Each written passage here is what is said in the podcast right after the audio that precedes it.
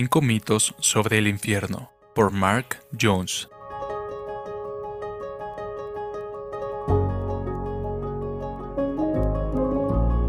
Mito número 3.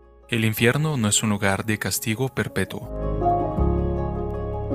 El Nuevo Testamento es claro en cuanto a que el infierno es un lugar de castigo eterno. Mateo 25:46. Es un fuego eterno. Mateo 18:8. Que nunca puede ser apagado. Marcos 9:45. Donde su gusano nunca muere. Marcos 9:48.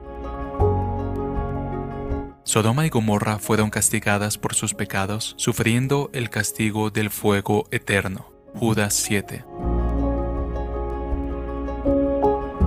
Los falsos maestros tienen un lugar reservado en el infierno, donde la oscuridad de las más profundas tinieblas ha sido reservada para siempre. Judas 13.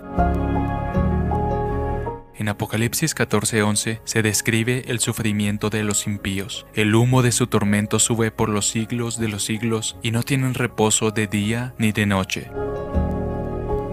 Lee también Apocalipsis 19:3, Apocalipsis 20:10, por los siglos de los siglos. Como dice William Shedd, si Cristo hubiera querido enseñar que el castigo futuro es correctivo y temporal, lo hubiera comparado con un gusano que muere, y no con un gusano que no muere, con un fuego que se apaga y no con un fuego que no se puede apagar.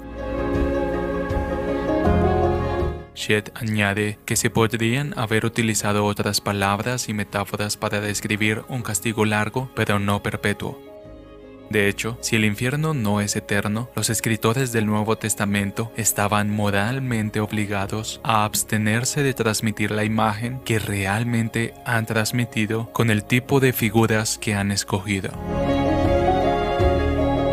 En el Nuevo Testamento, la misma palabra utilizada para describir la vida eterna se utiliza también para describir el castigo eterno. Así, en Apocalipsis 22, 14 al 15, vemos que la existencia de los justos en el cielo es equivalente a la existencia de los impíos fuera del cielo, es decir, en el infierno. Entonces dirá también a los de su izquierda, Apártense de mí, malditos, al fuego eterno que ha sido preparado para el diablo y sus ángeles. Mateo 25, 41.